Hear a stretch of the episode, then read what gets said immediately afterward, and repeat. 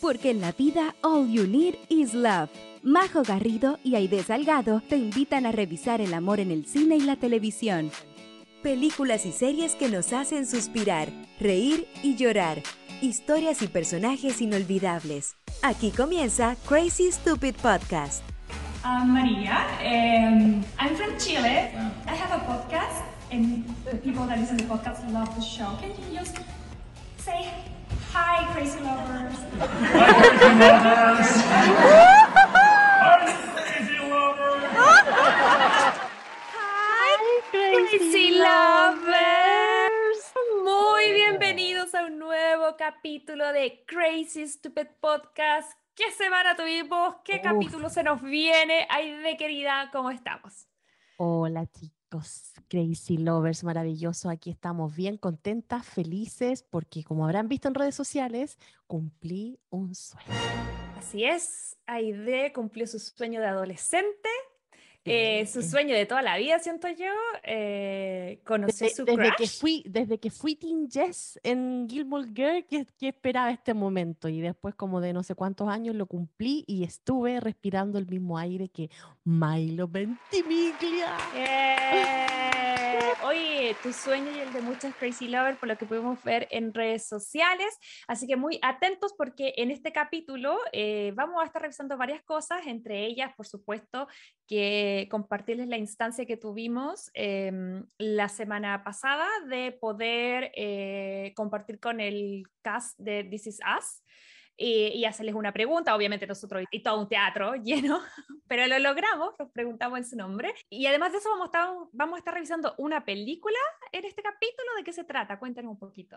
Esta película va a abrir el mes de abril, que es el mes del libro. Y como en este podcast, obviamente, no queremos estar ajena a ese gran evento, eh, quisimos empezar este mes de abril con una película que obviamente no es de un libro, pero habla de un libro. Y de un libro de los estilos que nos gustan a la Majo y a mí, así que obviamente teníamos que empezar este Abril Libros 1000 con esta gran película que como estuvieron viendo en nuestras redes sociales, las promocionamos el domingo pasado, se llama Book of Love, es una película que pueden encontrar en Amazon Prime Video y es de este año, fíjate, nuevita, salió en febrero de este año Ujú. 2022 y nada, pues son de esas películas que son chistosas, son románticas, de las que nos gustan a nosotros acá en este podcast. Así es, dirigida por Alain Cali Mayor, eh, quien dirigió y hizo el guion, y protagonizada por un querido de la casa que yo creo que se está transformando en un clásico de, del- de abril y de los especiales que hacemos de comedias románticas que son libros. Nuestro Ah, querido Sam Claflin, que interpreta a Henry Cooper, y también Verónica Echagui, que es una actriz eh, española, quien interpreta a María Fernanda Rodríguez, eh, que ya vamos a estar analizando más adelante. Pero, ¿qué pasa cuando las cosas quedan lost in translation? Pero más que eso, cuando las cosas ganan en translation, porque aquí Sí. ganamos pasión, ganamos fire y, eh, Y ganamos ganamos- fama también. Así es. Y esta película eh, nos va a hablar un poco de un mundo que yo creo que eh, es muy interesante para quienes escuchan este podcast, que el, lib- el mundo de los libros, como se les diría, los libros cochinos. Los, Así que- los libros pasionales, dejémoslo ahí, libros pasionales. Sí, libros sobre el amor, así que eso vamos a estar revisando eh, más adelante como la película de este episodio. Pero antes de entrar a, a la película de este capítulo, queríamos comentarles que eh, no solo tuvimos la oportunidad de, cono- de conocer a Milo Ventimiglia, sino que fue una semana muy movida porque tuvimos un capítulo increíble la semana pasada de reacción a Bridgerton 2 junto a nuestra querida Tami del podcast. Eh, le damos la bienvenida a todos los Crazy Lovers que llegaron eh, a partir de ese capítulo. em, y, y a raíz de eso, eh, estuvimos haciendo un em, mini episode que liberamos hace unos días atrás, reaccionando a eh, la experiencia Bridgerton, que fue una exposición que pudimos ir que em, organizada por Netflix, por una productora caneleña en distintas ciudades del mundo. Eh, así que como a usted le gustó tanto en redes sociales, decidimos hacer un mini episodio, así que si hay fanáticos de Bridgerton aquí que no lo hayan escuchado, pueden ir a escuchar esto. eh, y, y a los que ya están un poco hasta acá arriba de, de los Bridgerton se lo pueden saltar. Pero quería preguntarte primero que todo, eh, ¿qué se siente respirar el mismo aire que Milo Ventimiglia? Sabéis que me emocioné, me emocioné porque, pucha, yo lo sigo desde que lo vi en Gilmore Girls, después lo vi en, Héroes, en ese papel del Peter Petrelli, que no prendió nunca, pero nada, ahí fiel, fiel, después ya lo vine a ver en DC Sass, así que nada, pues sigo su carrera, entonces fue como súper eh, eh, importante para mí estar ahí, verlo, escucharlo hablar. Em, con todo el cast de DC Sass que yo, bueno, aparte que me gusta mi Milo y todo, pero el cast de DC Sass es demasiado especial. O sea, tú pudiste ver cómo era cada uno de los actores tan sencillos, súper simpáticos, súper cercanos, ninguno se creía así como estrella. Era como estar conversando con un amigo, escucharlo, se veían que eran como casi una familia de verdad.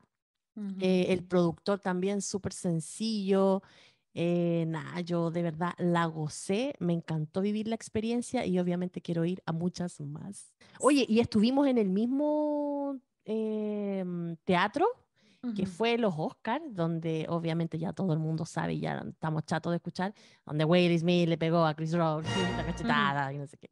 Así que ahí estuvimos, sentimos todavía el, el, el eco, son, sonaba, sonaba, el eco. No, pero estuvo súper entrete. Sí, bueno, eh, a mí me pasa que yo debo confesar que no he visto la serie, partiendo por ahí. Eh, nosotros vimos la...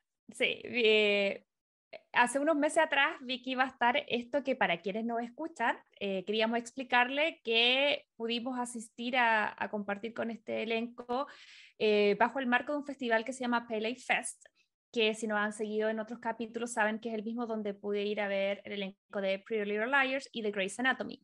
Pele Fest es un festival eh, que se organiza en Nueva York y en LA una vez al año, generalmente en marzo y en abril, y en donde eh, se invita a, a, varias series, a todo el cast, generalmente los creadores, los directores o los escritores, y conversan largo y tendido de la serie y tienen la oportunidad los fans de comprar entradas y asistir y estar cerca de tus actores favoritos. Las últimas dos entregas habían sido, eh, bueno, como ya se imaginan, online por Zoom, como todo lo que fue el 20 y el 2021. El sábado pasado eh, el ambiente era muy rico porque nosotros fuimos a la primera fecha eh, de este festival que va a durar alrededor de una semana, 10 días, donde van a estar otras series como Emily in Paris, como mm, Better Call Saul. Riverdale. Riverdale también va a estar. Superman, creo que también la serie de Superman. Sí, estaba Cobra Kai, entonces está muy entretenido. Eh, y se sentía en el ambiente la, felicidad de poder retomarlo en persona, como nos decía la idea, eso se hace en el caso de Los Ángeles, el Teatro Dolby o ex Teatro Kodak, que es el teatro de los Oscars, y una instancia muy entretenida de poder, eh, insisto, conectar y ser puente entre los actores y sus fans. En lo personal, como les decía, no he visto la serie. En, enero vimos que venía, que iba a estar, compramos los tickets. Yo de verdad que siento que ese día fui a ver a la idea cumplir su sueño y, y fue demasiado bacán. Eh, porque siento que eh, me voy a dar el tiempo de ver la serie, tal vez a lo mejor si encontramos que hay muchos fans por ahí la podemos incluir. Siento que es muy dramática, yo creo que más que amor hay drama, por eso no la hemos hecho. Es súper dramática, entonces yo no sé si de verdad sea una serie como para comentar en este podcast, porque es más que nada como eh, dramas de familia y cosas así. Pero ojo em, que el amor no solamente es romántico. Y yo eh, lo que pude ver, porque a todo esto contémosle a la gente, que lo divertido de este festival es que cuando tú vas, además de tener la instancia de ver cerca a tus artistas, también hacen un screening y te muestran un capítulo que no ha salido al aire. En mi versión, que yo he visto dos capítulos y ahora el, el que vivo ese día, eh, y sin estar como inmersa y sin estar así como full, full, full metida en la serie, me pareció una serie muy bonita donde hay otros tipos de amores, el tema de, de la paternidad que se ve en distintas generaciones. Así que antes de seguir con la experiencia, preguntarle eh, si ven la serie, si les gustaría que hiciéramos algo em, eh, relacionado con eso. Em, en el podcast o, si no nos dedicamos solo al fanatismo de, de Aide con, con Milo, pero ustedes deberían haber visto la cara de la Aide. Yo me dediqué a grabar la cara de la Aide cuando veía entrar a Milo. ¿Qué sentiste ahí? ¿Qué te, qué te palpitó? ¿Qué se te movió? ¿Qué, qué, te pasó algo en la palmerita? o bueno, ya, dejémoslo en el corazón. ¿Se te movió el corazón? Se me movió, se me, se me acongojó el corazón, sí, obvio. Sí, obvio que sí, fue, fue emocionante. Pero ¿sabéis que también me emocioné en ver a la Mandy Moore? Porque yo creo que, bueno, yo, Estupenda y yo muy, era bien, fanática. muy simpática. Yo también era fanática de la Mandy Moore, me encantaban sus canciones cuando era más joven, así como que son súper como low profile las canciones de ella, pero, pero me gusta mucho em, y verla ahí tan sencilla, tan hermosísima esa mujer, por Dios. Así que no, también me emocioné verla a ella. Bueno, el papel que hace de, el actor que hace de Randall en la serie, bueno, qué manera de reírme con él. Es un personaje, pero chistosísimo. Eh, también me fue muy agradable verlo. El personaje que hace de Toby, que al final fue el que dijo Hi Crazy Lovers, es súper simpático, también un amor. Y nada, yo creo que todo el cast se robó mi corazón en esa, en esa conversa. Sí, estuvo entretenido. Randall, que es el actor Stanley K. Brown, que yo lo había visto en la primera temporada de eh, Truth and Life, que es una serie de, mm, de televisión que dan acá, que todas las temporadas es un caso famoso en Estados Unidos. Y en el primero es el de O.J. Simpson, y ahí sale este actor, y ahí yo me enamoré, y me acuerdo que era más o menos un poco en la fecha de que estaba la primera temporada de Is Us, que sabéis que me emocionó, que yo recuerdo que cuando recién llegué a Estados Unidos fue como al mes partió Is Us, y yo me acuerdo haber visto como la propaganda, y ahora que esté cerrando después de seis temporadas, me hace recordar la cantidad de tiempo que ha pasado desde que, desde que llegué y es súper heavy. Y, Chris Sullivan, que es eh, Toby, el que decía la, la idea, también me pareció súper chistoso. En realidad, todo el elenco me pareció muy, muy simpático.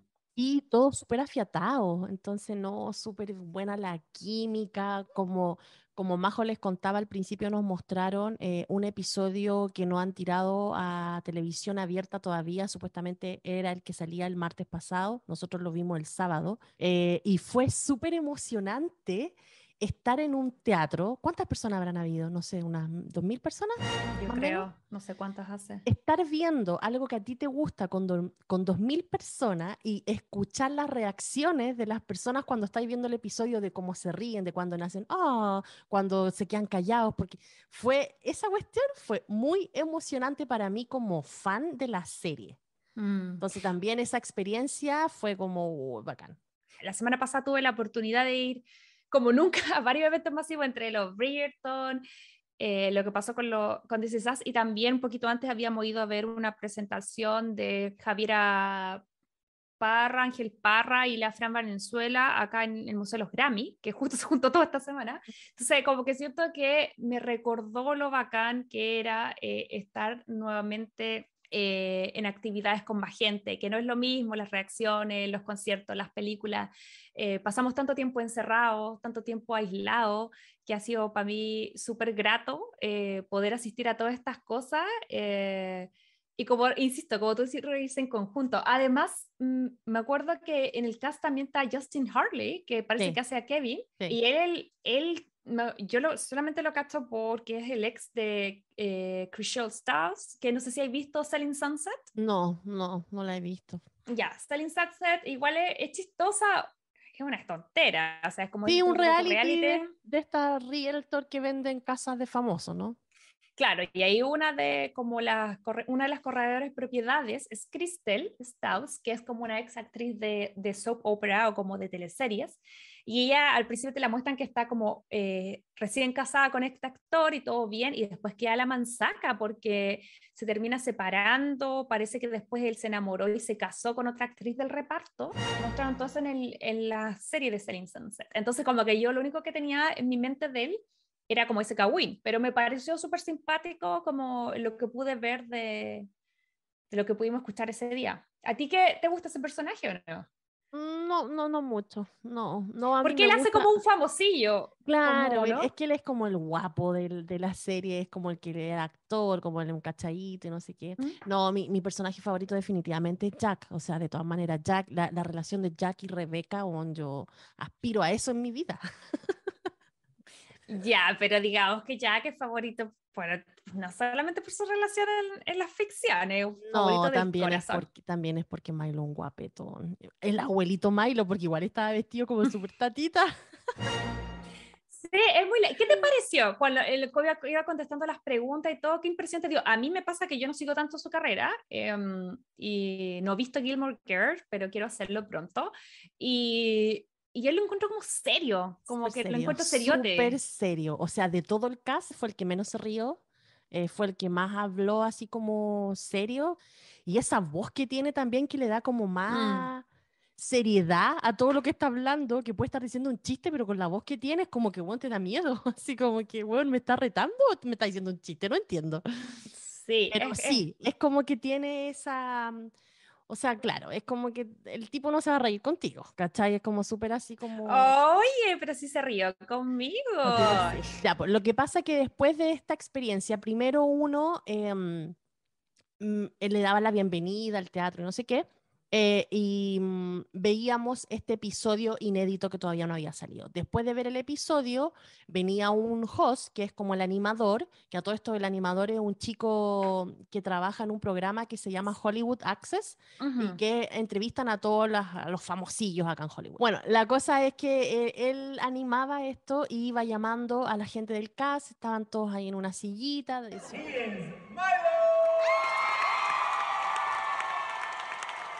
¡Ay, ve cómo estoy! ¡Emocionada! Se, pues- se pusieron a conversar y eso duró más o menos como una hora. Y después de todo esto, venían unas preguntas y respuestas de la gente que asistía. Entonces abrieron un micrófono y uno se ponía eh, en la fila para ir a hacer las preguntas que querían hacerle al caso. Pero la Majo, ahí de las avispas, Chilena, vos, chilena. chilena, Calle. justo, Ay, no, no cachó, tengo nada de calle. no sé. justo cachó de que uno de los tipos le dijo, oye, pero allá al otro lado hay otro micrófono y no sé qué. Y la Majo partió corriendo y dijo, esta es la mía, y quedó de las primeras, pero en la otra fila de micrófono. Es que por los Crazy Lovers yo voy a todo esto, un, insisto, un teatro lleno de gente. Sí. eh, sí, pero yo por ustedes, chicos, todo. Entonces ella llega y justo la segunda persona que le dieron las preguntas fue la Majo. Y ella al tiro llega así y dice, hola, soy de Chile. el- no, el- no, Espera, ¿para qué les vamos a contar? Que lo escuchen. I'm Maria. Um, I'm from Chile. I have a podcast, and the people that listen to the podcast love the show. Can you just say hi, crazy lovers? Crazy lovers. Are you crazy lovers? And the question is for Milo, because you have a lot of fans in Chile and in US, I guess, too. So I just want to know. Everybody love my love. Yeah. Fue súper lindo poder eh, ser puente entre la gente que nos escucha y, este eh, grupo de actores que de verdad es de elite. O sea, estamos hablando de, de una serie muy bien posicionada acá en los Estados Unidos en su última serie, o sea, está en el pic, fuimos en un momento así como súper clave. Y poder contarles a ellos que éramos de Chile, eh, pedirle que les mandaran saludos, que todo esto les dio mucha risa. eh, yo dije Crazy Lover porque digo, si digo Crazy Stupid Podcast, que suena muy chistoso para nosotros como latinos porque está en Sí. inglés, Sí. pero es como que yo le dijera así como, oye, mándale saludos a, a Loco y Estúpido Podcast. Es como que van a Claro. pensar que era comedian, no sé. Eh, pero la oportunidad de que pudieran mandarle saludos directamente a ustedes, eso fue bacán. Eh, y luego la pregunta fue, em, básicamente cuando se terminara eh, este proceso, porque a todo esto en, en, el, en el teatro nos dimos cuenta que aún no graban el final. El creador confesó que la noche anterior había terminado de escribir el último capítulo Mm. y que por lo tanto los actores todavía no conocían el final de sus personajes y que obviamente quedan como seis capítulos más, así que eh, mm, prontito iban a saber, muy pronto iban a tener que grabar el último capítulo.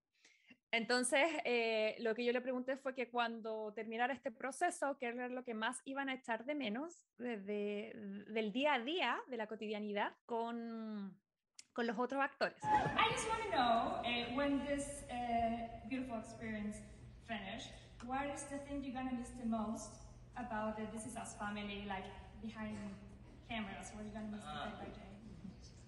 Says seeing as I'm the guy who worked the least with everybody.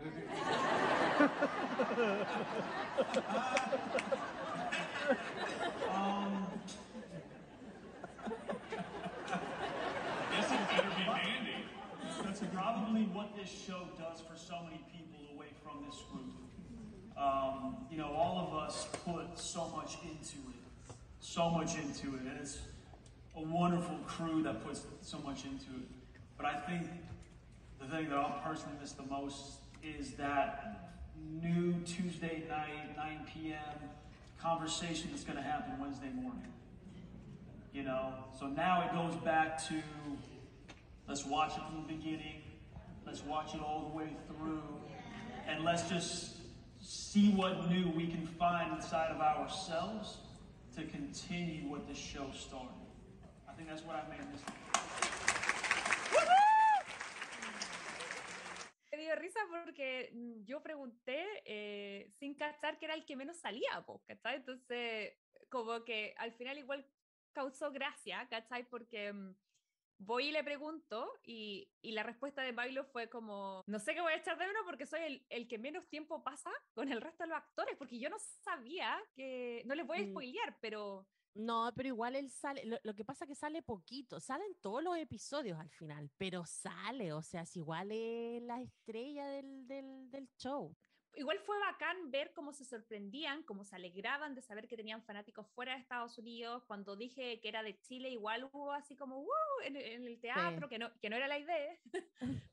y recuerdo que les dije así como este programa es grande afuera y, y- y- y uno de los actores contestó así como wow, como impresionado. Como impresionado. Eh, sí, entonces él me dice que lo que más va a echar de menos es, eh, más allá de la cotidianidad de ellos como actores, era el hecho que esta serie em, plantara temas de conversación en las familias de Estados Unidos y el mundo. Que si bien Sí. aquí va al aire, me parece que va los martes a las 9, algo así. Sí, sí. em, Él decía que todos los miércoles iba a haber un tema de conversación en la mesa, en la familia, y que eso era lo que más probablemente iba a extrañar de ser parte de este proyecto. Así que nada, Y pues, en, el, y en el público tú veías que era una serie familiar porque yo vi a muchos como familias enteras que iban a ver esto. Mamás con hijos, mamás con, o sea, con su- lo- lo- los esposos más los hijos, o sea, se veía que era muy de familia esta cuestión. Sí. Así que fue una buena instancia. eh, se las vamos a dejar ahí traducidas, eh, probablemente en redes sociales, que. Si quieren saber en detalle lo que dice Milo con su propia voz tan increíble que tiene él, muy fácil. Pueden ir a nuestro Instagram, que saben que es Crazy Stupid Podcast, igual que TikTok. O pueden ir a nuestro canal de YouTube, donde además de ver este capítulo, van a poder ver también, eh, seguramente vamos a estar subiendo el extracto de la entrevista. Así que fue una semana bastante entretenida, creo yo, para este podcast, para poder tratar de, de ser puente, insisto, entre ustedes eh, y, la gente que protagoniza estas series y películas que hemos seguido con el alma, porque si bien This Is es un drama, eh, creo que en esta comunidad hay bastantes seguidoras acérrimas por años, al igual que la idea de Gilmore Girls, que se nos ha plantado la idea, tal vez no ahora, pero a lo mejor eh, pasado el mes del libro, tal vez mayo, junio, podríamos hacer un capítulo dedicado a Gilmore Girls para que yo la pueda ver, que todavía no la veo. Eh, pero ustedes a redes sociales nos hicieron llegar eh, sus comentarios reaccionando al encuentro de Milo. ¿Y qué nos dijeron, querida? Sí, Romy-Paz dice, mi corazón de adolescente late por Jess y mi palmerita tirita por Jack. Estoy en llamas. Y yo creo que esta está, está igual que esta Crazy Lovers. Después, eh, Kips SCL dice, no, qué emoción. Y Vanina-Folk dice, los amo. Por todo el cast que se refería de, de This Is Us. Ya, pues yo creo que si nos da el tiempo, tal vez Crazy Lovers, si nos acompañan, si es que son fanáticas de las antiguas, lo pueden volver a revivir, si son nuevitas como yo. Creo que vamos a estar haciendo algo con Girls, tal vez con lo antiguo versus lo nuevo, aprovechando ahí que tuvimos la oportunidad de conocer a Milo. Eh, igual es chistoso, yo creo que estaba como tan así como preocupada de ya decir las cosas bien en inglés, porque hablar en otro idioma en un teatro lleno de gente y como con un cast de esta índole, yo lo único que estaba pensando era como, no te equivoques, no te equivoques. Y todo eh, el cast mirándote y poniéndote atención, así Eh, como... Sí, eso me pasó que ahora que han pasado los días, como weón, como que me acuerdo, es como weón, sí, onda, Mindy Moore me miró, Milo, Sterling, y, Hicieron contacto visual. y que lo importante de eso es que nosotros somos siempre puentes, así que significa que todos estos actores favoritos ya saben de esta comunidad, ya saben de este podcast. Hay que poner ojo porque Pele siempre sube eh, como las grabaciones, así que a lo mejor esta semana va a subir y ahí nos pueden ver el juego que dimos, la idea 3 gritando. Sí, porque en un momento yo vi que a ti te enfocaron cuando hiciste la pregunta. Así que atentis. Así que eso fue nuestra experiencia This Is Us. Eh, los sueños se cumplen. Ahora. Vamos por Leonardo DiCaprio, ahora vamos por Leo DiCaprio. Ay, sí, ayer lo conversamos porque fuimos nosotras dos, fuimos con nuestra querida Tami Olivos, eh, otra amiga chilena acá, y después fue con el sushi. y yo decía, necesito conocer a Leo antes de... Es que yo sé que Leo ya está como, no, no con una pata, yo creo que está como con tres partes del cuerpo en la Está como, cancelación. sí, Y yo está- lo Está sé. más para allá que para acá. Yo lo sé, estoy súper consciente y sé que en algún momento voy a tener que soltar y cancelarlo, pero quiero conocerlo antes de eso. Oye, hay que buscar en qué capítulo, en algún m- capítulo manifestamos que ibas a conocer a Milo. Dije, no, bueno, ayuda. No me acuerdo. Ya, entonces en este capítulo vamos a manifestar que la Majo va a conocer a Leonardo DiCaprio. La Majo va a conocer a Leonardo DiCaprio y va a poder hacerle una pregunta. Ya, pero no podemos seguir alargando esto. Yo sé que estoy muy emocionada, tú también, de todo lo que hemos vivido toda esta semana, pero yo creo que deberíamos ir ya de una a la película que nos convoca esta semana. Así es, Book of Love. Esto es. El resumen de mi mejor amiga. Chicos, Book of Love, como les decía anteriormente, es una película lanzada por Amazon Prime Video este año 2022 en febrero. Entonces, esta película está protagonizada por Sam Claflin, que eh, hace el papel de Henry Cooper, y él es un escritor inglés y lo vemos a él eh, leyendo su gran obra maestra que había sacado. Entonces él está, lo muestran como en una librería leyendo, todo ahí intelectual y había solo una persona escuchando su lectura, porque obviamente el libro ahí nos dan a entender que era lo más fome de lo fome que había. De hecho, nadie lo compraba, estaban vendiendo tres libros por uno, así. Es que era mal. cero chispa, parece, ¿o no? Pero chico, o fire. sea, supuestamente era un libro que hablaba de amor, pero no había nada, así como no, no, no te movían ni siquiera la palmerita, nada. Bueno, la cosa es que eh, la gente de este escritor lo llama y le dice, ay, ¿sabes que no vender ni un libro? Estamos mal, o sea, trata de, no sé, hacer algo. Pero de repente un día lo llama por teléfono y le dice, eres top one en ventas. Y él decía, oh, yo sabía que lo iba a lograr y no sé qué. Y le dice, pero en México. ¿Cómo en México? Si más encima hablan en español, mi libro en inglés. ¿Cómo en México? Digo, no, que lo que pasa es que el libro llegó allá, hubo alguien que lo tradujo y le fue muy bien. Parece que la cultura mexicana le gustó, así que tenéis que irte de aquí. En dos semanas más tenéis que estar allá porque tenía una gira, así como de lanzamiento del libro y vaya a tres ciudades y no sé qué. Y el tipo así, pero no se la creía porque decía, pero ¿cómo? Qué raro. Y que lo tradujo y ahí salía una MF eh, Rodríguez, Rodríguez. Que él siempre pensó en su cabeza que era hombre. Entonces, él decía, ya, bueno, hace sus maletas, se va a México, obviamente, inglés en México, ya llega el calor, ahí todo lo, todo lo, lo que los europeos sufren cuando vienen como a, esto, a estos lados latinoamericanos. Bueno, entonces se encuentran en el aeropuerto y mm, cuando el, el Henry Cooper ve al caballero, le dice, ah, usted el que tradujo mi libro, y le dice, no, es ella. Y ella llega y se presenta y le dice, sí, yo soy María Fernanda eh, Rodríguez y yo traduje tu libro. Entonces ella como muy pesada al principio, así como casi un trámite con este loco, y dijo, ya vamos, tenemos que irnos de gira. Y obviamente como todo era low cost, así, ella tenía su auto, que era un escarabajo ahí apenas con toda la cuestión arriba y tenían que ir por todas estas ciudades. Ujú. Se paran en, en- en la primera parada y el tipo así como súper sorprendido con la cultura, cachaba de que no- nadie hablaba mucho inglés, estaba así como ya, y, por qué y él quería saber de por qué el libro era, era top one del, Porque era solo top one en México. en por México, pues, entonces tenía como la, la, la, la, curiosidad de por qué pasaba eso. Y cuando llega la primera meet and greet de este libro, que supuestamente top en ventas, se da cuenta de que toda la gente estaba como muy eufórica Ujú. y de repente él está sentado y le empiezan a tirar como calzones, cosas así. Y la, y, la, y la chica que estaba haciendo el show le empieza a decir, ¡ay, pero de dónde sacaste tanta pasión para escribir este libro! Y obviamente la María Fernanda, la, la, María Fernanda, que es la que tradujo el libro, estaba ahí con él como traductora también. Po. Ujú. Entonces la chica, le, la que estaba entrevistando le dice, oye, ¿y cómo es que tú te inspiraste con tanta pasión y no sé qué? Y la tipa le va cambiando las cosas porque obviamente no quiere por ningún lado que se entere de que la realidad era de que ella, la traductora, había cambiado todo el libro. O sea, todas las partes que ella decía, las partes fome solamente las cambié, pero en realidad no eran las partes fome, sino que cambió toda la historia, todo el libro. Es que todo el libro parece que era fome. Claro, po, porque él había escrito un libro en donde hablaba en una forma pragmática de Mm. lo que era el amor, pero después nos damos cuenta de que él, él hablaba desde la teoría porque él nunca se había enamorado tampoco.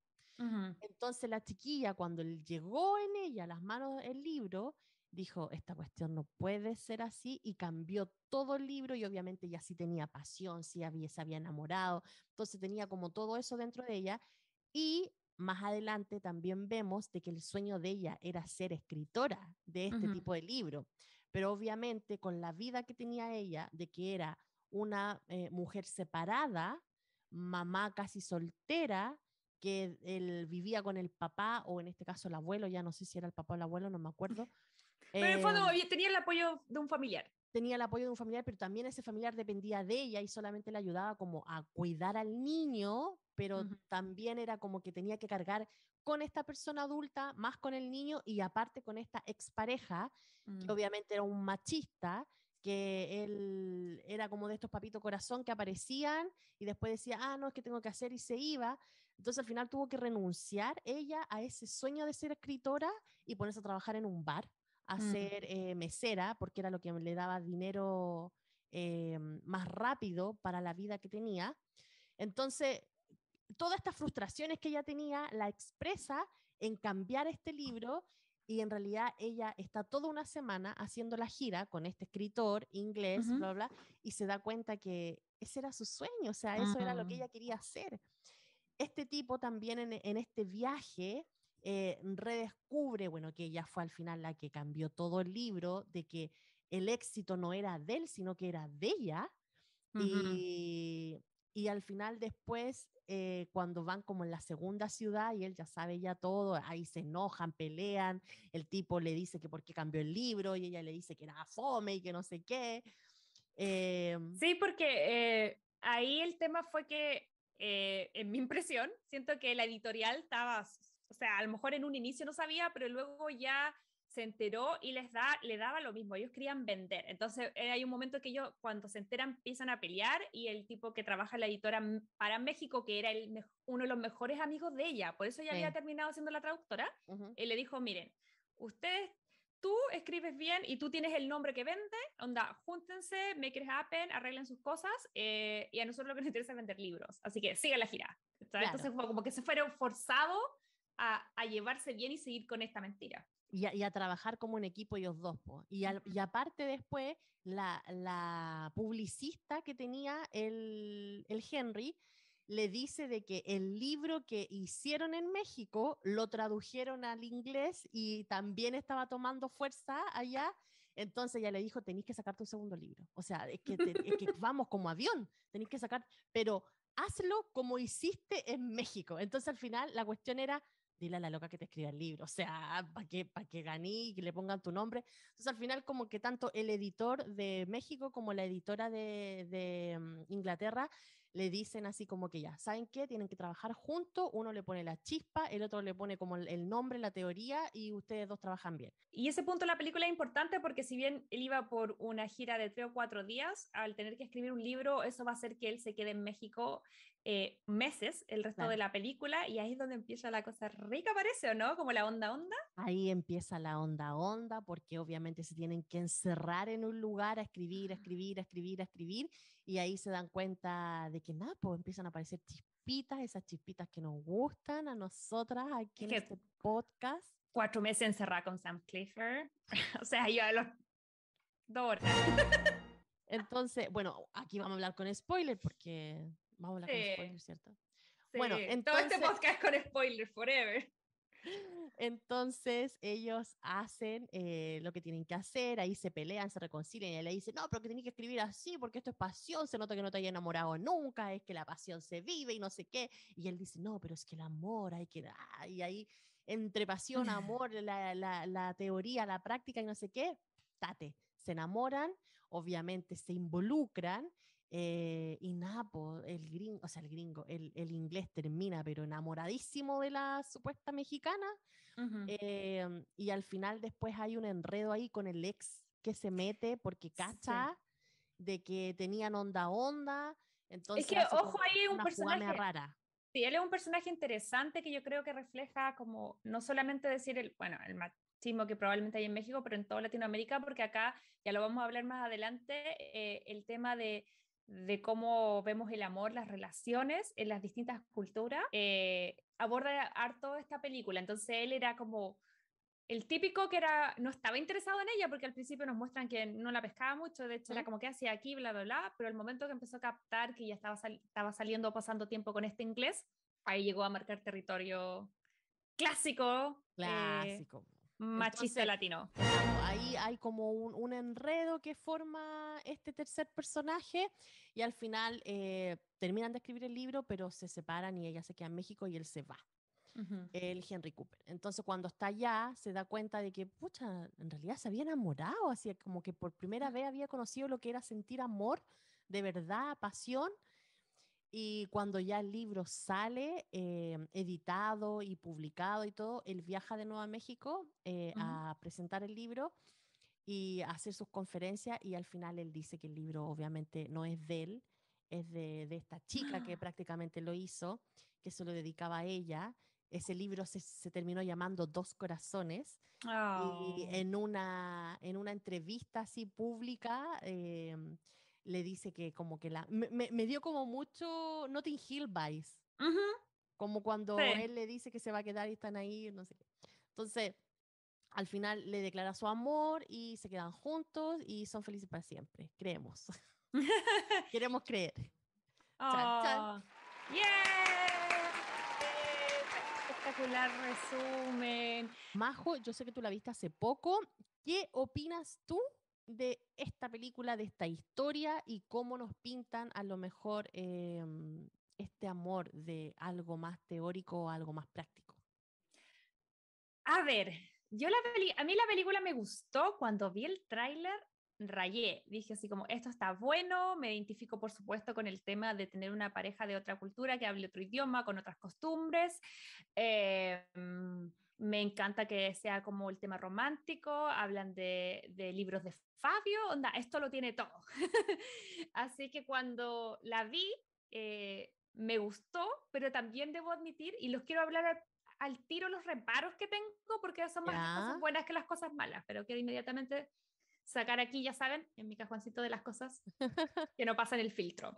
Siento que, eh, y ahí tengo la duda si la producción era mexicana o no, porque si bien los actores no lo son, eh, Sam Clifford es inglés y eh, la, mm, la actriz es española, a mí me pasa que por un tema de guion, si bien muestran a México que es hermoso, es precioso, y eso sí se ve en la película, tanto en la parte rural como en la Ciudad de México, siento que igual había algo un poco de cuando los gringos quieren mostrar que están como en Sudamérica y no sé, eh, te muestran como que están en la selva y están, no sé, en Santiago, en Puerto Montt, en Buenos Aires y los muestran así como, como en How I Met Your Mother, cuando la, ¿cómo se llama? La La Robin, se va Robin Argentina.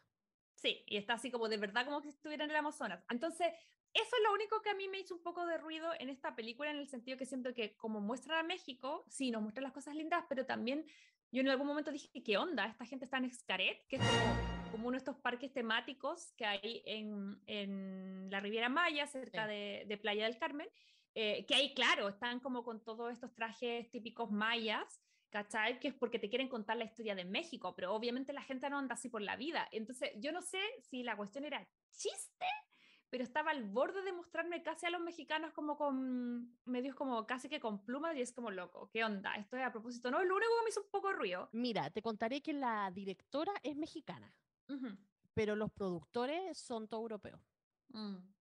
Como que sentía, como que me olía esto no es tan latino. Sí, no, y bueno, y la, la chiquilla que hace de la María Fernanda Rodríguez, ella es española, no es, no es mexicana, lo cual se le nota súper poco el acento de española en esta, en esta película, encuentro yo. Como que yo pensé al Sí. principio que era mexicana. No, a mí me pasó que no detecté que era española, pero sí no me sonó mexicana. Aparte que es española de Madrid y los españoles de Madrid tienen un acento súper marcado, pero acá no se le notó absolutamente nada. Pero- bueno, eso es lo que yo siento que eh, me hizo ruido en general. Una vez dicho eso, sí me gustó la película porque siento que me reí. eh, amé cómo capturan eh, el tema del choque cultural. eh, y amo, creo yo, el tema central de la película que tiene que ver con las distintas concepciones del amor. Eh, porque como nos decía la idea, eh, está el chico europeo, que yo no digo que todos los europeos sean así, pero en la película representan como una visión más pragmática. Él habla de que el amor es un ideal, es algo que uno tiene que poner como en un altar y observar. Y por otro lado, la latina dice, no, es algo que se vive, que se siente, que se respira, que se exuda. Y como esas dos formas de ver el amor eh, van interactuando y van creando una propia forma, es lo que más amé, porque e- en eso sí me identifico. Eh, es mi experiencia personal, yo lo he contado acá, yo estoy casada con, con un ciudadano estadounidense, que claro, ahora ya estamos mezclados, somos salsa golf, ya la mayonesa con el ketchup ya se mezcló, ya llevamos 10 años juntos. Pero cuando nos conocimos sí tuvimos ese choque, se veían cosas que mirábamos distinto. Eh, entonces eso me gustó mucho que se retratara. ¿Qué te pareció a ti, Aide, esa temática? ¿Te identificabas más con quién? Eh, ¿Más en la visión pragmática o en la visión como apasionada y gutural del amor? No, yo soy súper de piel, de vivir las cosas, las emociones y todo, así que obviamente me sentí identificada como por ese lado. Sí. Así que no, pues yo obviamente me vi identificada más con, con, la, con la María Fernanda, totalmente. ¿Qué ha sido en tu experiencia, por ejemplo, más allá de la nacionalidad? ¿Qué cosas fueron como complejas en un principio en tu relación eh, con, con Mauricio que tuvieron que trabajar o que ver para, para poder, en el fondo, llegar a consenso? Tengo una manía yo que a mí me gusta hacer, por ejemplo, cariño en la cabeza. Me encanta. Así como que me gusta que me hagan a mí cariño en la cabeza y me gusta a mí hacer cariño en la cabeza. Y si voy Ujú. caminando por la calle y tengo ganas de darle un beso ahí con lengua y todo a alguien, bueno, se lo doy. Pero claro, eh, Mauricio es como más, más recatado en ese sentido. Empezando, le carga que le toquen la cabeza, o sea, no le gusta. Es como que cada vez que yo me, me ponía al lado de él me decía, ya, pero quédate quieta. Así como que, porque no le gusta y, hay- y está súper bien, lo, lo- lo respeto. Por ejemplo, yo nunca le puedo hacer cariño en la cabeza porque no, chao. Pero sí le digo, hazme cariño a mí, a mí sí me gusta. y ahí está él toda la noche haciéndome cariño en la cabeza, que dice que soy su máquina. O sea, que él es mi máquina de hacer cariño en la cabeza, porque de repente cuando no me puedo quedar dormida le pido que me haga cariño en la cabeza para que me quede dormida. Em, y nada, pues cuando íbamos de repente en la calle me dan ganas de darle un beso, así como león, güey, no sé Ay, apasionada, apasionada. apasionada, apasionada, eh, no, pues también me decía, hoy estamos en la calle, así como, compórtate. Pero.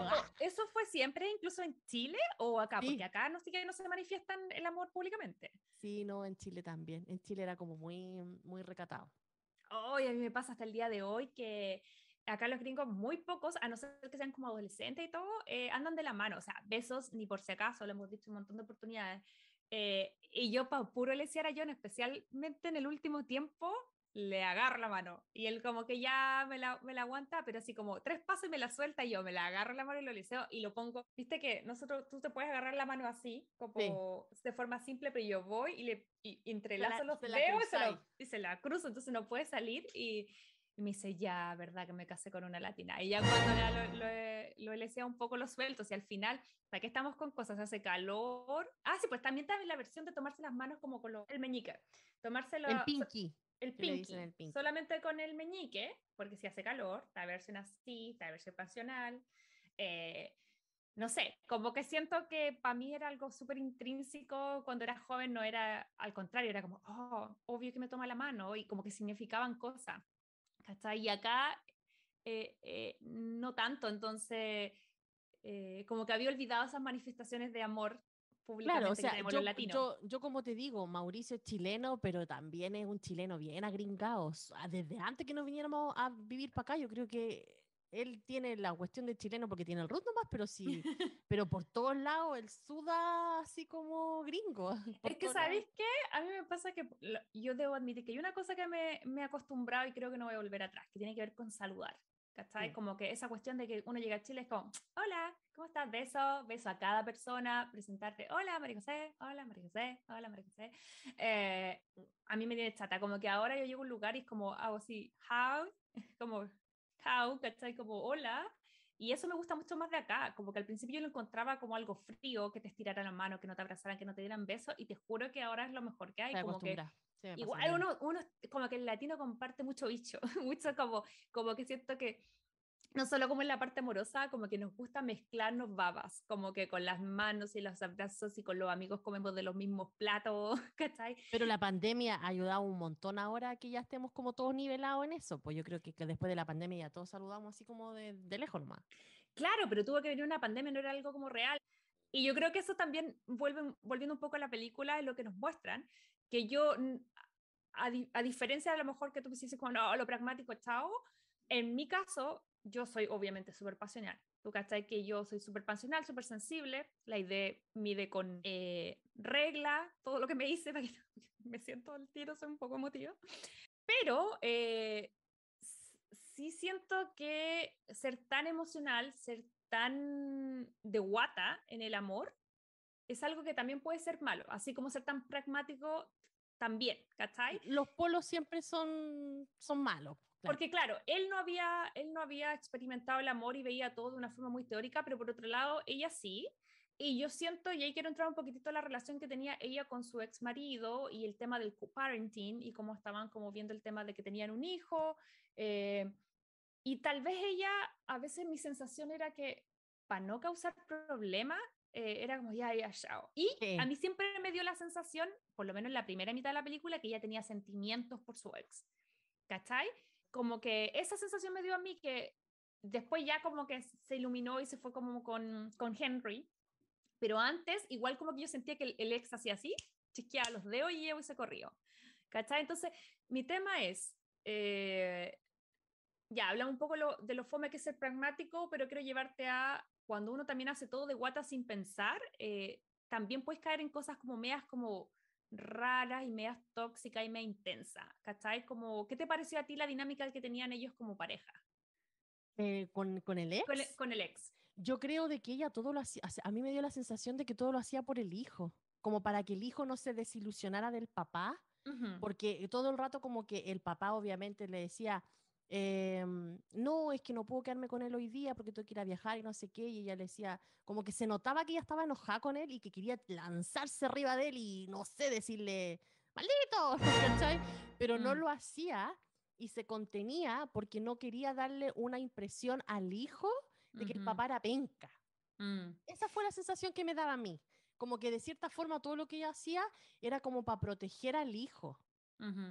¿Qué temazo ese? Porque una cosa es que fracasen las relaciones de pareja, pero otra muy distinta es la imagen de, paternidad y, lo importante que es tener esas dos imágenes, eh, que en el caso del, hijo la tenía a través de su papá biológico y también del personaje que no, todavía no sabemos si papá o abuelo, que, que le ayudaba. Em, pero, pero yo siento que em, es que había una escena en el bar al principio de la película que, que yo sentía que, y no sé, me daba esa sensación, no sé si habrían sido la química con los actores, que de hecho, yo, siento que tenía más química. Ese es un buen tema, hablar de la química entre los actores. Yo siento que la actriz principal, eh, que interpretaba a María Fernanda, que era Verónica Shaggy, tenía más química con Horacio García Rojas, que me parece que era eh, Antonio Lex, sí. que, que, con Sam Clifford. Entonces tal vez tienes razón, tal vez no había una cosa tóxica, tal vez era solo ella tratando de proteger a su hijo, pero como que me, veía chispitas con el ex más que con Sam. ¿Sabéis que así como tú decís ya, yo voy a decir todo lo malo de esta película que no me gustó, como que caricaturizaron el, el, la cosa de México y todo? A mí me pasó de que a pesar que la historia la encontré entretenida y todo, me pasó que no sentí química entre el actor que hacía de Henry y la actriz que hacía de María Fernanda. Mm. Como que nunca les creí el romance. De hecho, las veces cuando se dan besos, ¡ay, qué besos más fome! Pero súper fome. O sea, está bien que el loco era medio, a lo mejor inglés, muy correcto y todo, y llamaba apasionada. Pero como que no, no me sacó chispita. Creo que me sacó Mm. más chispita los besos que se daba el Anthony con la Kate en, en Bridgerton que, que, ¿cómo se llama? Que Sí. estos locos. Igual me gustaba que esas como diferencias se veían no solamente en el tema del amor, sino también en el tema de ver la vida de los métodos de trabajo, porque cuando ya se quedan en esta casa, que era del amigo de María Fernanda, que era el editor, le dice, ya, se van a quedar aquí cuatro meses, se van a sentar a escribir, ¿cachai? Van a salir con el libro 2. ahí vemos que él era como súper estructurado, se sentaba y tenía un horario, y se ponía, qué sé yo, en, en el computador y bla, bla, bla, y ella llegaba así como súper cansada, lote, con un café, se paraba, caminaba, decía, no, esto no tiene pasión. Entonces tú veías dos métodos de trabajo completamente distintos, Distinto. ¿cachai? Y luego veías como parte de, que es una parte muy importante, siento yo que cuando, si bien los dos soñaban con ser escritores y los dos eran escritores, su metodología era distinta y ella le dice, a ti te falta vivir, los escritores vivimos cosas. Y como que lo pesca, lo lleva a carretear y van a un festival y se curan y lo pasan bien y se ponen como una como una peluca media que me dio las vibras de Closer. De Closer, la- totalmente, sí. Pero ¿sabéis qué me gustaría destacar también en toda esta historia de esta película? ¿Mm? Es cómo nos muestran en esta película que en el año 2022 Ujú. todavía pasan eh, de que las mujeres se tienen que ver privadas de sus sueños o muchas veces eh, no pueden realizar las cosas que, que quieren hacer porque Mm. obviamente la industria está tomada más como para los hombres que para ellas. En este caso, María Fernanda decía que no podía ser escritora a pesar que era su sueño porque tenía que acarrear una familia entonces obviamente no tenía el tiempo para dedicarse a escribir como lo tuvo cuando vino Henry, eh, que a través de él tuvo todo ese tiempo para, para escribir. Em, entonces al final como que tuvo que empezar a vivir el sueño de otros Ujú. para tratar de vivir el sueño de ella. y Porque yo- esa era, ella no era mala, no era que, ay, me voy a joder a este inglés. Era como No. la, la oportunidad que vio y como que yo siento que nunca entendió las repercusiones de lo que estaba haciendo, pero también motivada por su deseo de decir, no tengo la oportunidad y aquí hay una, la tomo. Claro, po. Y aparte ella todo el camino le fue diciendo de que quería ser escritora y que escribía ella, porque ella escribía. Entonces el tipo le decía, pero ¿por qué no lo publica? Y ella decía, no, es que no puedo, no tengo los privilegios como para poder hacer eso.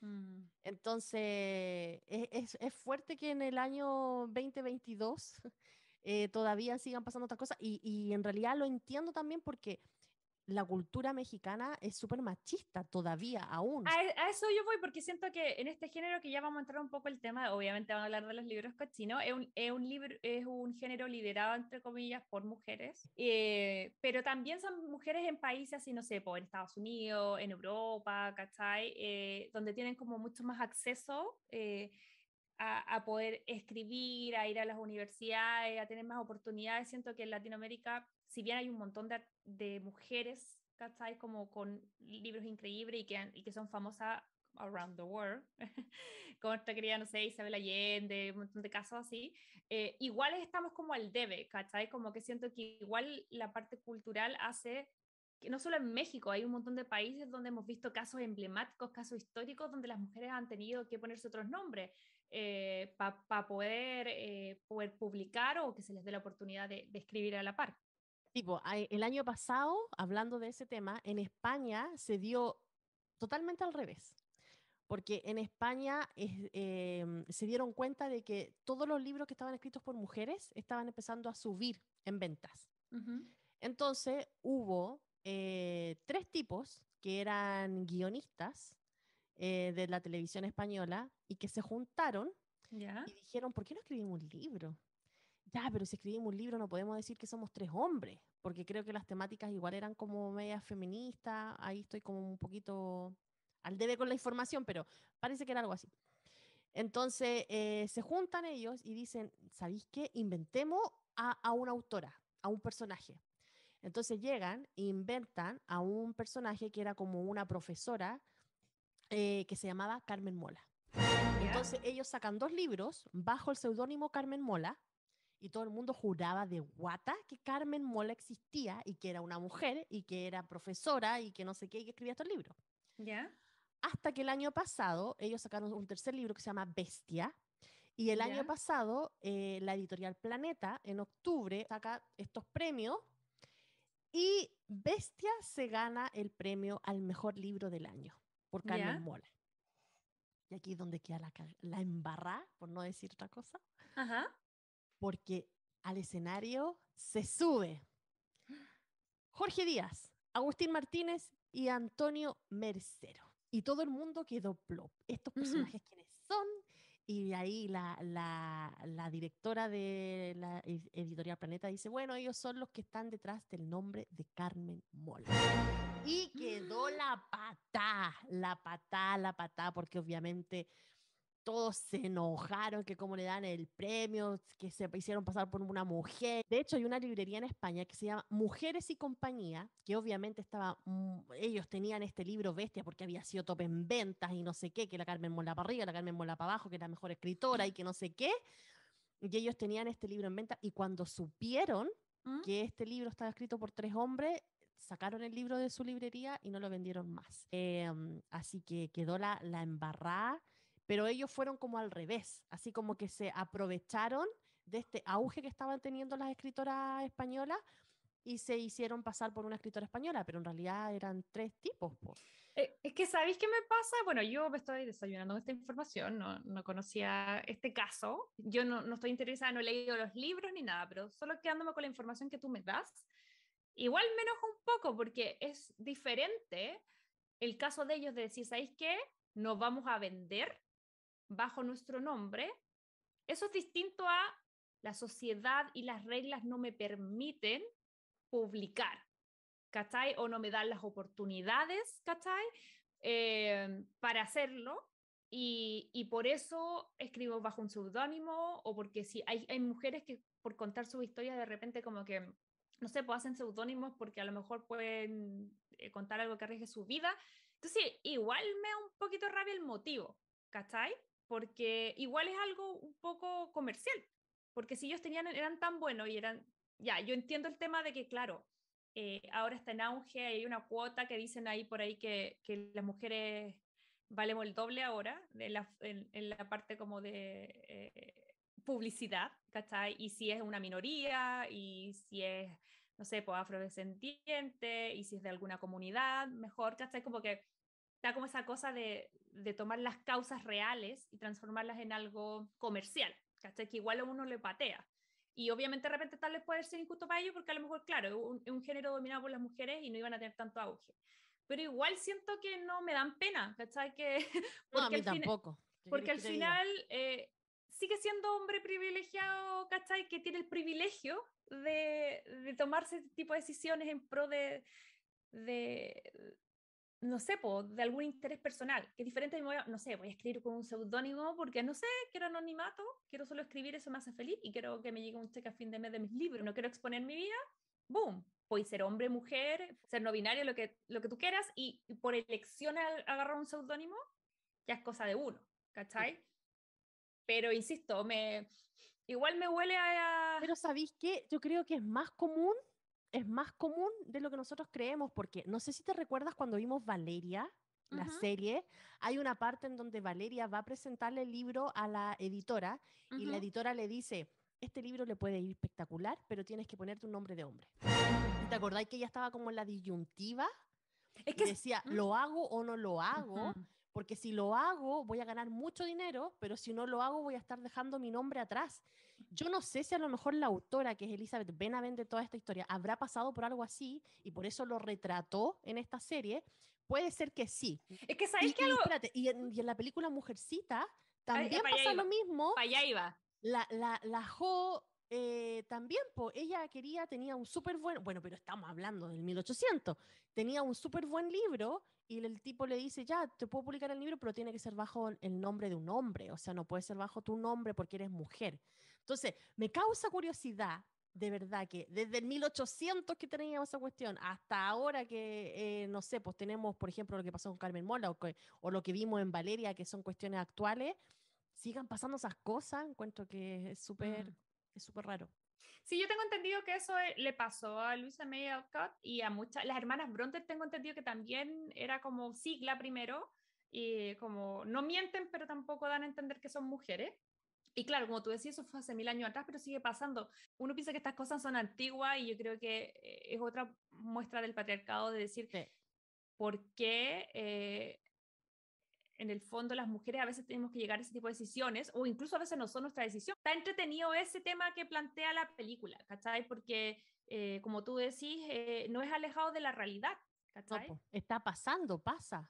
Y otra cosa que no está alejada de la realidad eh, son las portadas. Un momento clave de cuando Henry se da cuenta de, así como, no, no, cambiaste un par de cosas, anda, reescribiste el libro, fue cuando llega a una de sus primeras como paradas de la gira y se da cuenta que está esta portada. Las famosas portadas de Fabio. Entonces él llega y ve esta portada a los Fabio y es como, ¿qué onda? ¿No me cambiaste algunas cositas? ¿Cambiaste todo? Eh, y para nosotros era imposible no pensar, como insisto, en las portadas de Fabio, que es lo que hemos hablado largo y tendido en este podcast, en otros podcasts también con, bueno, eh, la semana pasada tuvimos la Tami, que es nuestra experta en este tipo de, de literatura, que nos explicaba que por mucho tiempo esas portadas fueron como tabú, que la gente como que las envolvía en papelito de regalo para poder leerla, y que hay todo un tema con, las, con este tipo de literatura y la vergüenza que genera el leerla en forma pública. Por eso eh, Fifty Shades of Grey eh, son como tapas genéricas,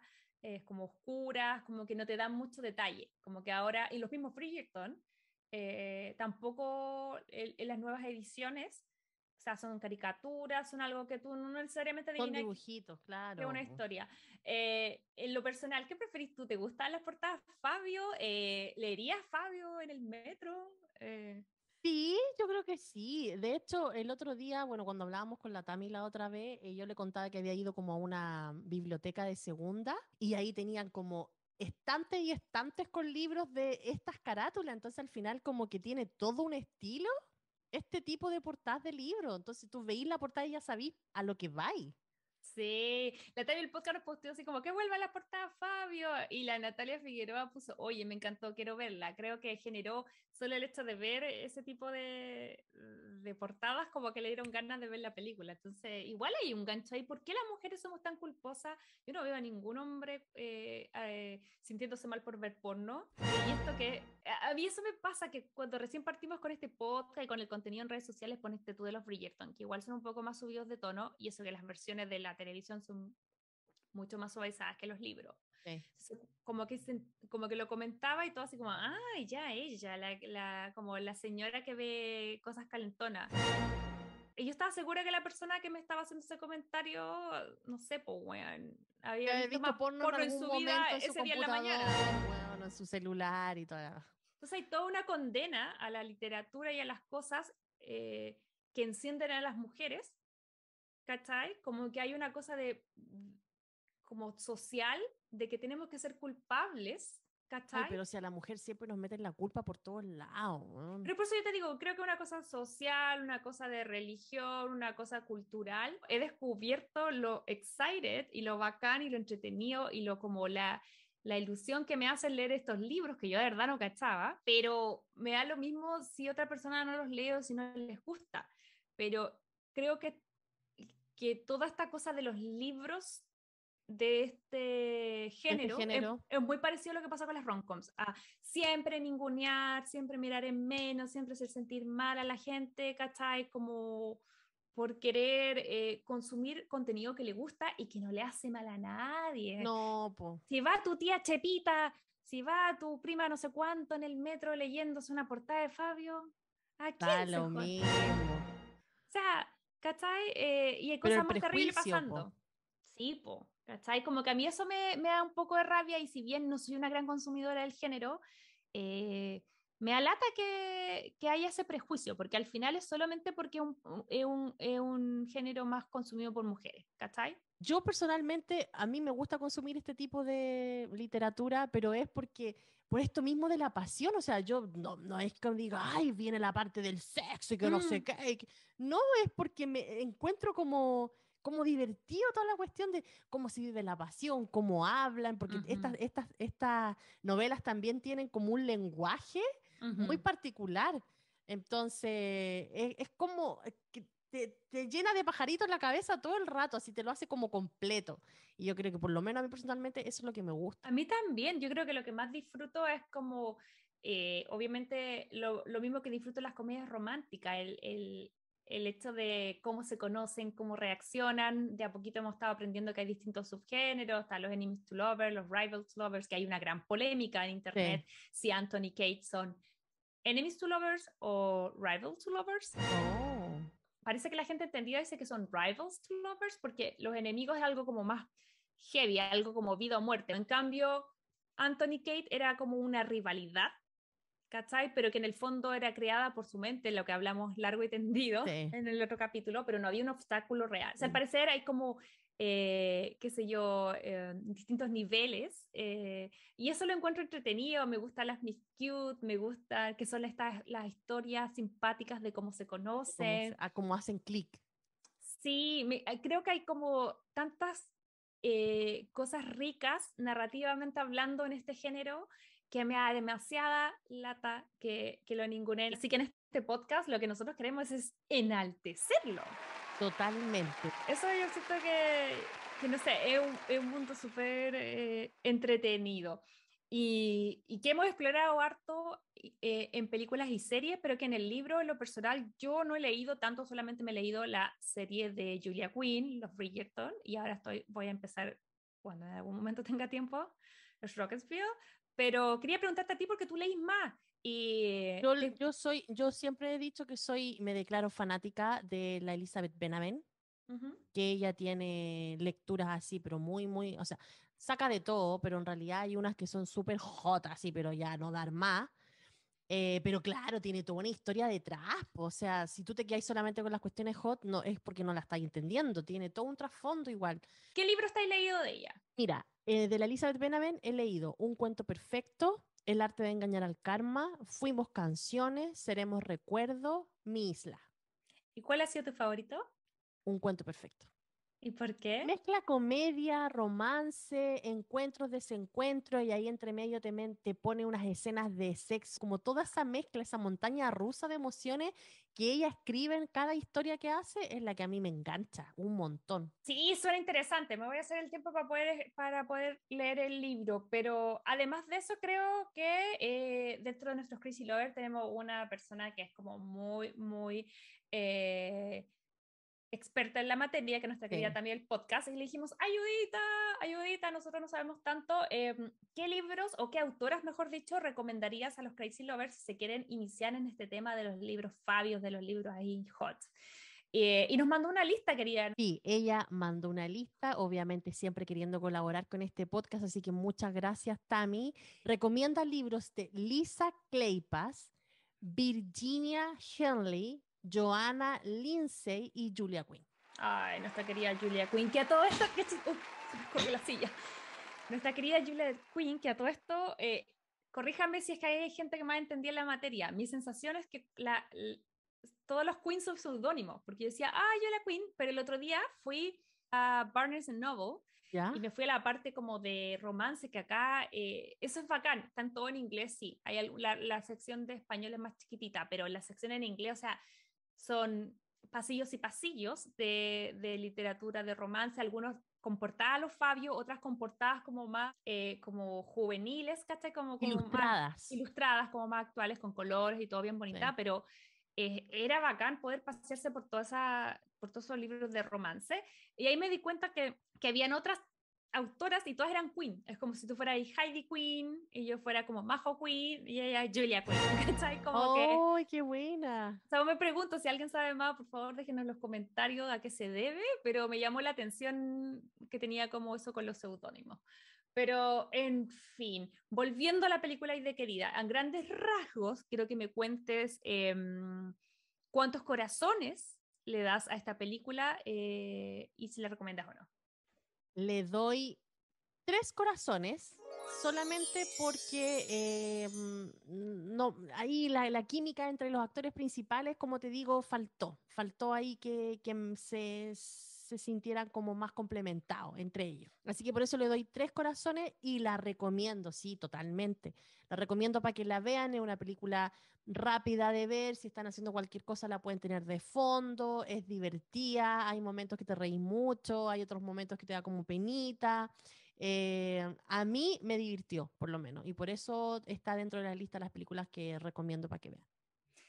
Sí, a mí también me pasó lo mismo, eh, me gustó, yo le doy... Sé que yo también le voy a dar tres, iba a dar cuatro porque la David Bosa, pero luego pienso que cuatro le he dado a películas mucho mejor. Siento Sí. yo que esta es buena, pero igual me deja un poco al debe. Así que si no tienen nada que hacer, la pueden ir a ver. Si no se quedan con nuestro resumen, la encuentran en Amazon Prime. Creo yo que lo más entretenido son las cosas que nos dio para hablar esta, esta película. Eh, pero sí, me hacía ruidoso el, tema de las cosas mexicanas y como que, no sé, había algo que no me cuajó completamente, pero sí igual la recomiendo para ver cuando no tengan nada que hacer y quieran ver algo light. eh, puede ser. Hay tres corazones, así que eh, un total de seis. Book of Love, eh, una producción de Amazon Prime Video, fue nuestro resumen de esta semana. Eso ha sido el capítulo de hoy, chicos. Espero que se hayan divertido. Ojalá puedan ver la película. Le vamos a estar mostrando el videíto de cómo fue la interacción con el cast de DC Sass. eh, así que nada, pues dejarlo invitado a que siempre estén revisando nuestras redes sociales, Instagram, TikTok. eh, saben que los, los episodios los estamos colgando de a poquito en YouTube ahora.